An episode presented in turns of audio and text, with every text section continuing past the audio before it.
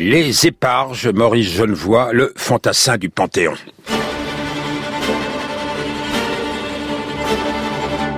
Je n'étais plus qu'un blessé en effet, c'est-à-dire que j'étais hors du coup, et vraiment euh, je n'étais plus qu'une épave, et il s'agissait d'évacuer cette épave souffrante et misérable.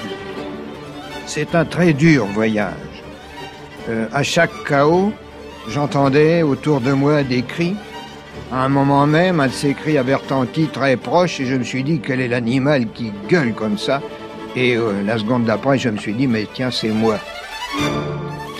Aux éparges où Genevois a été blessé grièvement le 20 avril 1915, une statue le figure. Elle est ce qu'elle est, mais elle représente bien ce qu'il fut. Un homme en uniforme qui tient dans chaque main la valide et l'autre, un carnet et un calepin et un stylo. Grâce à ces livres, a dit Emmanuel Macron, coule dans nos veines un peu du sang des soldats des éparges. Certains des conseillers de l'Élysée recommandaient de ne pas ouvrir les portes du Panthéon à l'ancien secrétaire perpétuel de l'Académie française. Vieilli, hors d'âge, disait-il, ces textes usés par trop de dictées dans les classes primaires. Eh bien, Emmanuel Macron a remonté le mainstream et il a décidé d'honorer le témoin le plus exact des poilus, ils sont peu en effet avoir écrit sur la guerre en toute sincérité, sans vouloir laisser un message, donner une leçon. Genevois sonne plus vrai que d'Orgelès ou Barbus. Chez lui, tout a existé. Et puis, s'il y a l'auteur de ceux de 14, il y a aussi celui de Raboliau, de Tendre Bestiaire et de la Poite à pêche. Une fois que les armes se sont tues, Genevois n'a plus participé à aucune chasse. Il est le peintre de l'animal humain et de tous les animaux. Et en cela, l'égal de Colette, qu'on a aussi raison de lire de plus en plus. À Genevois, porte-parole de ses camarades et frères de la nature, la France reconnaissante. La marche de l'histoire. Jean Lebrun sur France Inter. Tout à l'heure, aux éparges, le président était accompagné de Julien Genevois, le petit-fils de l'écrivain, et de Michel Bernard, son biographe, préfacier de ceux de 14. La justice aurait voulu que notre ami Bernard Maris fût là aussi. Avant de disparaître dans les circonstances que l'on sait dans les locaux de Charlie, il avait vécu avec Sylvie Genevoix, la fille de Maurice. Il écrivait à sa table de travail. Il avait fait beaucoup pour sa redécouverte. Bernard Maris. Il est normalien. Il est major de normal. C'est donc un, latiniste. Il parle grec couramment. C'est un, brillant jeune homme, on dirait aujourd'hui. Il est destiné à être un grand professeur. Et euh, il, mais il, il va pas la fleur au fusil, euh, mais non, il part pas la fleur au fusil. Non, il est très inquiet. Il monte au, il, il, regarde une dernière fois sa Loire. Il y a une scène très célèbre. Il monte au, au clocher de Châteauneuf sur Loire. Il voit, il voit le pays qu'il va perdre. Je savais que je devais partir le deuxième jour, et je pressentais, enfin, que ça n'était pas pour une partie de plaisir. Alors, j'avais eu le sentiment ou le désir de de dire une sorte d'adieu, mais pour moi, à ma bourgade.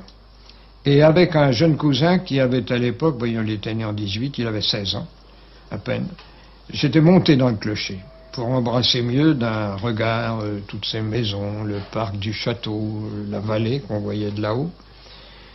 Et pendant que j'étais là, tout à coup, je regardais à travers les abassons. Il y a eu un tintement derrière moi, un tintement d'abord léger.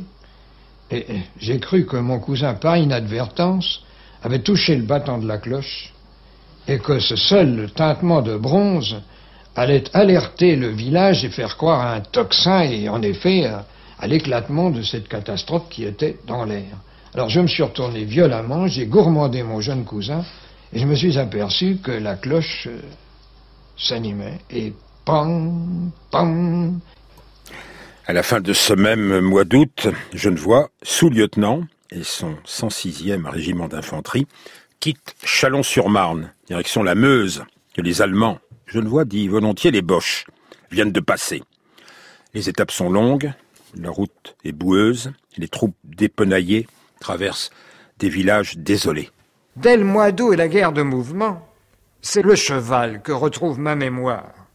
D'ailleurs, pauvres chevaux, vous savez, pauvres chevaux d'artillerie de campagne, les, chevaux des prolonges, des caissons, des batteries.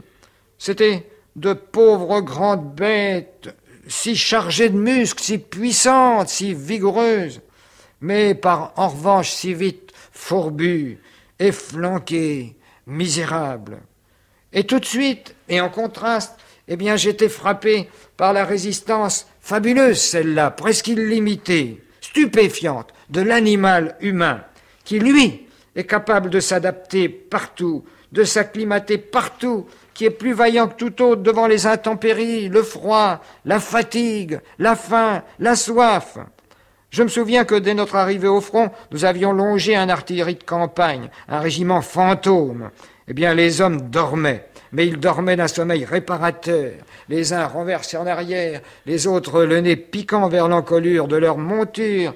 Mais les pauvres chevaux, ils étaient là, la tête basse, une patte de derrière à demi pliée, et nous devions, pour passer, les écarter à coups de coude ou à grands coups de grandes claques dans la croupe, à coups de poing dans les flancs qui sonnaient comme des douves, des flancs maigres, des flancs déjà décharnés, et c'était à peine si elle trouvait encore un reste d'énergie pour se déranger vaguement et nous laisser passer, nous aussi comme des fantômes, dans la nuit, montant au front.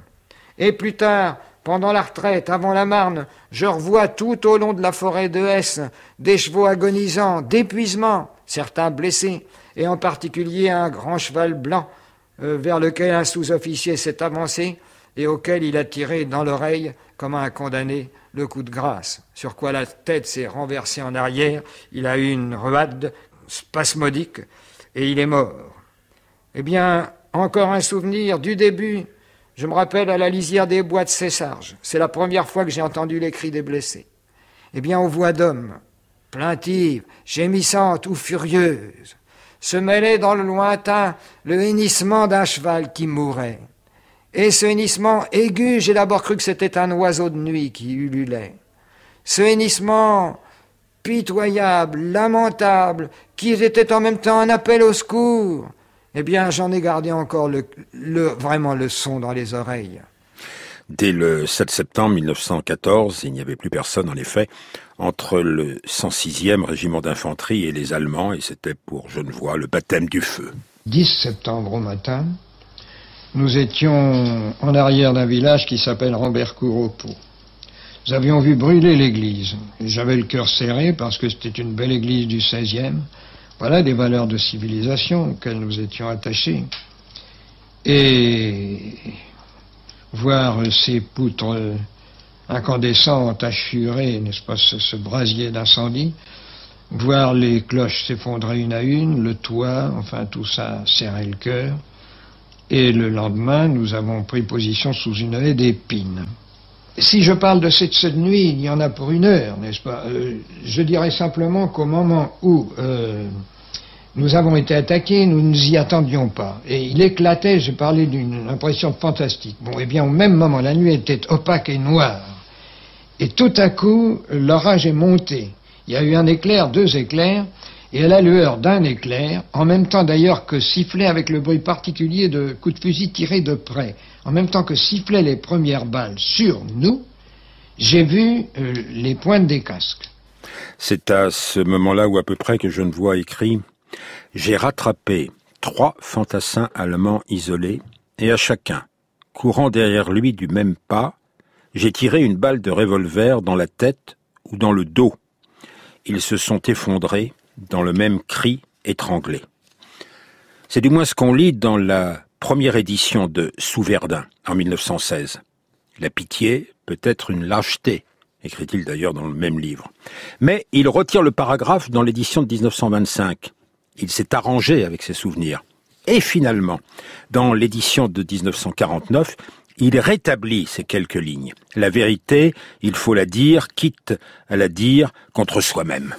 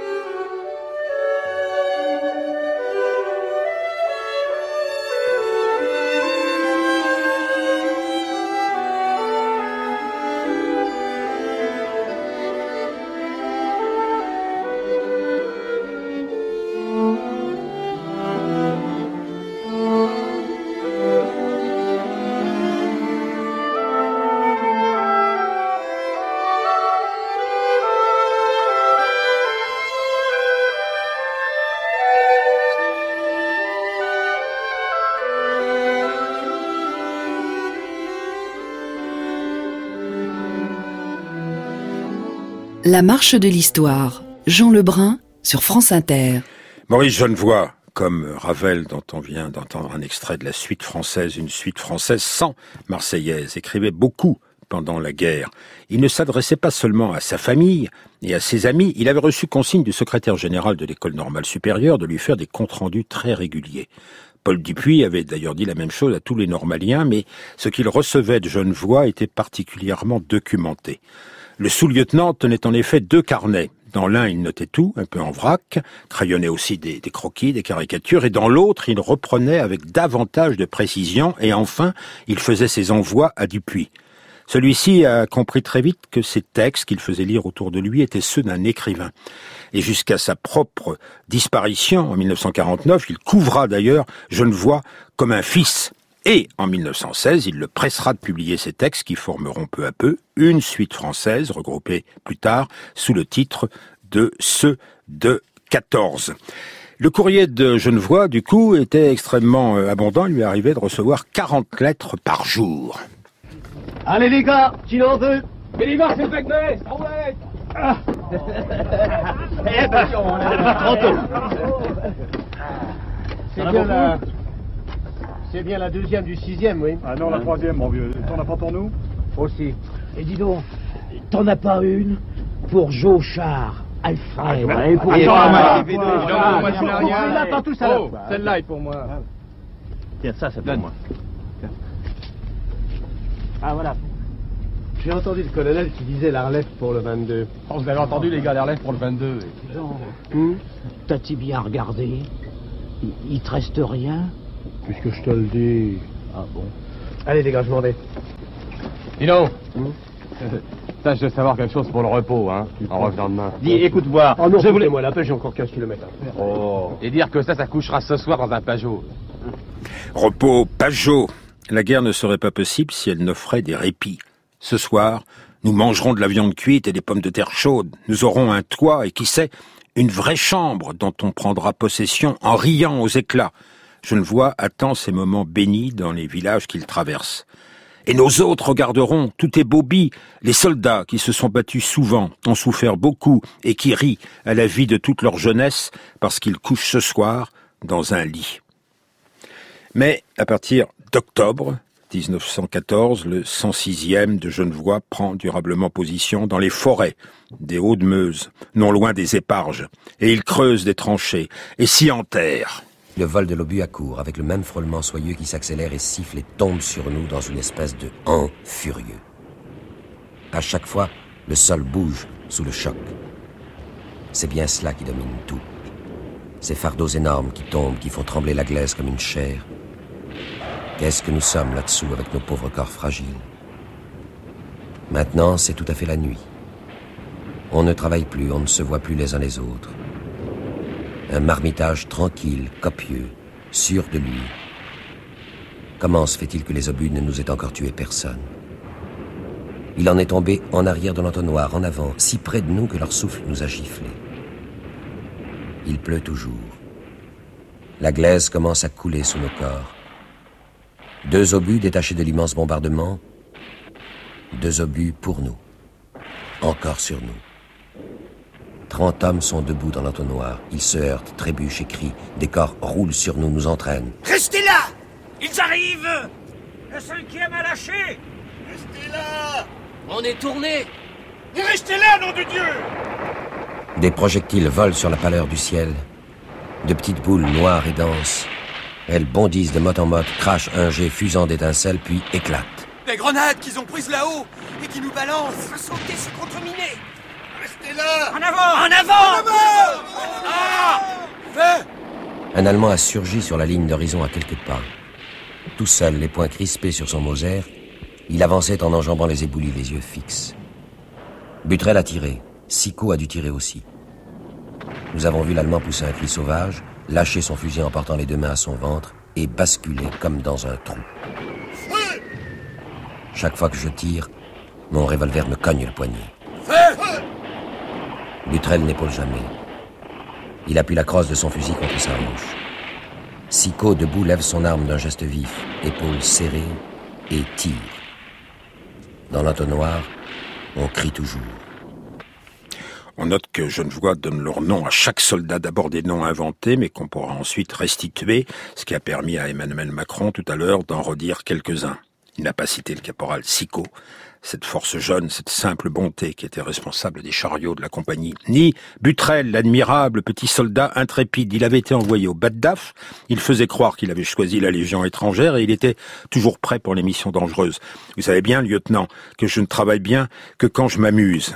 Sico, Butrel, qui mourront en février, à l'assaut du Piton des Éparges. Le Piton, une crête, une colline, les Français décident d'en partir, à l'assaut donc en février 1915, mais en contrebas, les Allemands ont leur tranchée qui les protège et qu'il faut d'abord prendre. Il se trouve qu'à cet endroit précis, Ernst Junger participe au combat du côté allemand, en face de Genevois. La première chose que je fis, ce fut de sauter hors de la tranchée pour examiner les haillons de la nuit dernière. Je ne m'étais pas trompé. Dans ces haillons en lambeaux était enveloppée une momie humide qui dégageait une puanteur répugnante.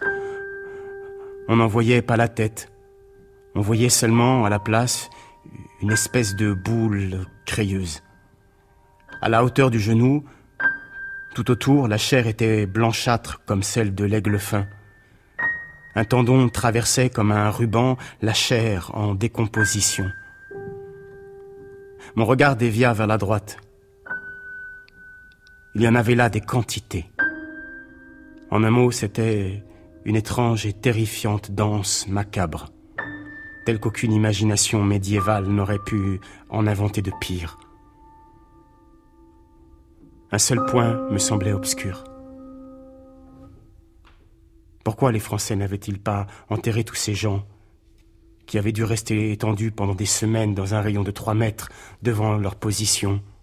Mais si, ils avaient tenté de récupérer l'argent. Écoutez maintenant le point de vue en face très différent de Genevois. Pour Junger, qui fait l'objet d'un culte aujourd'hui, la guerre est plus grande que l'homme. Genevois, lui, écrit À hauteur Dieu, l'homme n'est-il pas plus grand que la guerre? Je vais courir et sauter par-dessus les morts. Il faut m'approcher un peu plus, chercher des yeux la place où je poserai mes pas ici sur cette clé qui émerge, un peu plus loin contre le flanc de l'homme allongé sur le dos. Je ferai mon possible pour ne pas écraser sa main. Oh Elle vient de bouger, cette main. Et l'homme soulève la tête, me regarde intensément. Je m'approche en rampant avec un coup d'œil en arrière vers l'entonnoir meurtrier. Les yeux de l'homme vivant sont maintenant tout près des miens. Il essaie de parler, balbutie quelques sons d'une voix gargouillante et me regarde. Me regarde encore. Où es-tu touché? Il secoue la tête. Prends patience. Je descends, tu vois, je vais ramener les brancardiers. Encore une fois, sa tête remue de droite à gauche. Non, ce n'est pas cela. Sa main se soulève faiblement. Son regard qui appuie, qui s'attriste de ne pouvoir se faire comprendre, devient presque intolérable.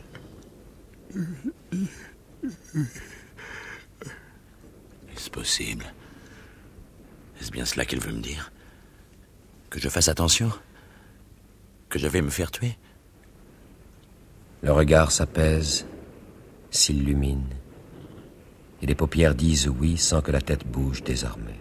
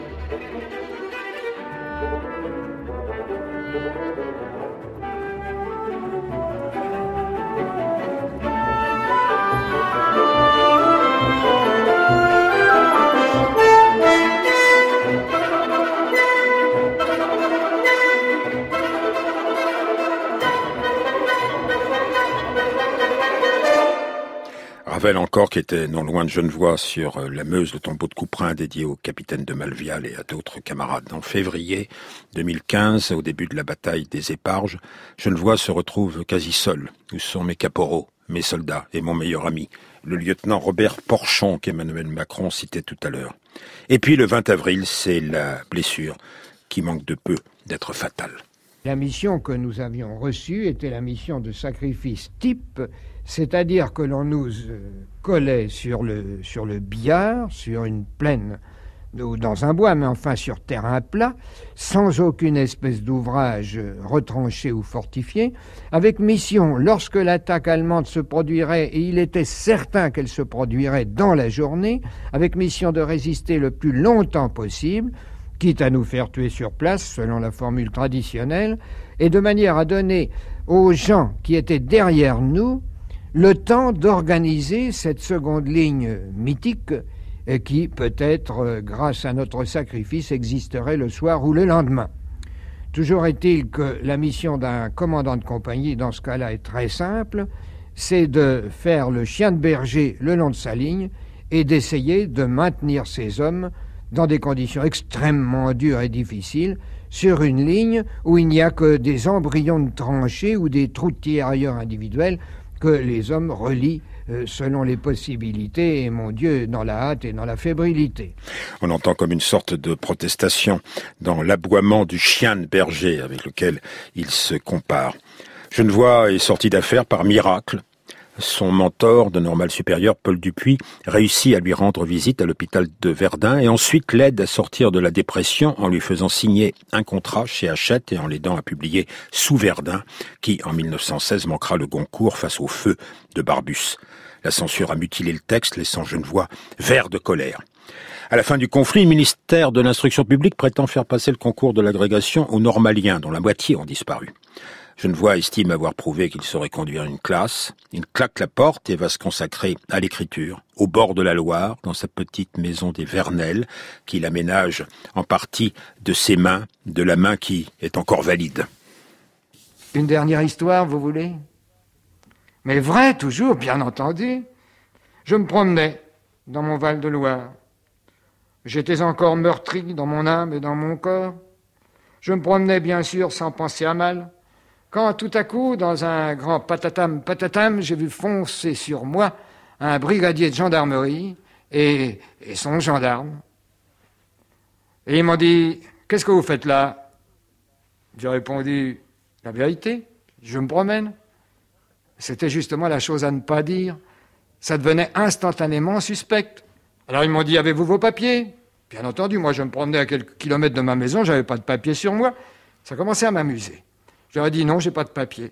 Ah ah, a dit le brigadier, eh bien, en ce cas, faut nous suivre. Mais où vous suivre? À la brigade. J'ai été tenté un moment de lui dire plus au, au fond la vérité. De lui dire, écoutez, brigadier, il n'y a pas tellement longtemps, j'étais dans une tranchée du front. C'est à ce moment-là aussi que j'ai appris la mort vraiment de mon compagnon d'armes le plus cher. Et parce qu'il s'agissait d'un de mes pays, comme l'on dit, du Val-de-Loire, pour une fois, je me suis laissé avoir du chagrin, j'allais dire, et vous me comprenez encore, comme d'habitude. Je me suis contenté de lui dire, beau temps, hein Et il faisait si beau, en effet, qu'il n'a pas pu ne pas me répondre, et en souriant, beau temps, oui.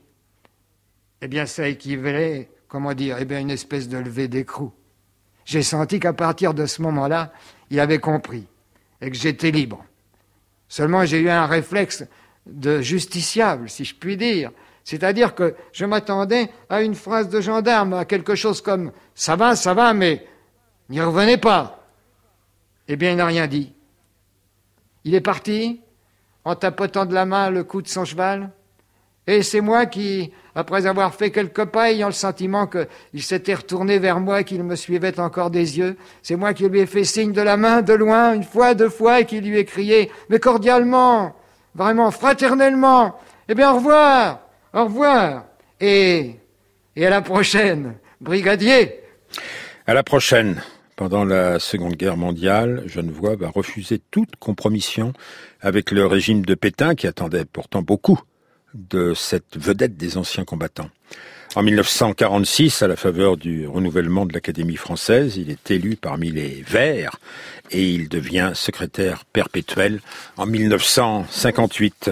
On le voit souvent à la télévision, on l'entend souvent euh, à la radio. Il répond euh, ici, euh, sur France Culture, au micro de Nicole Strauss. On va remercier aussi dans les archives de France Culture celle fournie par Pierre Lost, la dramatique de Philippe Guinard. On l'entend ici répondre au questionnaire de Proust. Quel serait pour vous le comble de la misère? M'embrigader. Eh bien ça, je crois que je souscris entièrement. Le fait militaire que j'admire le plus Verdun? Oui, parce que c'est une bataille défensive, entendons-nous. La réforme que j'admire le plus L'édit de Nantes Oui, oui, là je souscris. Oui, oui, c'est une réponse sympathique, elle me plaît. Comment j'aimerais mourir en acceptant? Ça c'est déjà fait. Depuis 55 ans.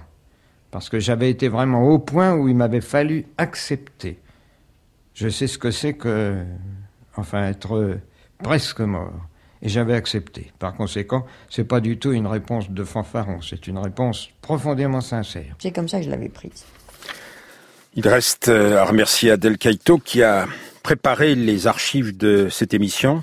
Il a cité peut-être le président de la République la fraternité d'armes restera leur secret dans leur chair. On peut lire sur ceux de 14 euh, et la nouvelle édition, préfacée par Michel Bernard, c'est dans la collection Folio, par le même Michel Bernard euh, pour Genevois. Et le même Michel Bernard, ben on le retrouvera demain, il nous accompagnera de Bar-le-Duc à Verdun et nous parlerons cette fois de Maurice Ravel dans la guerre. L'émission a été réalisée par Audrey Ripouille avec à la technique Paul Percheron.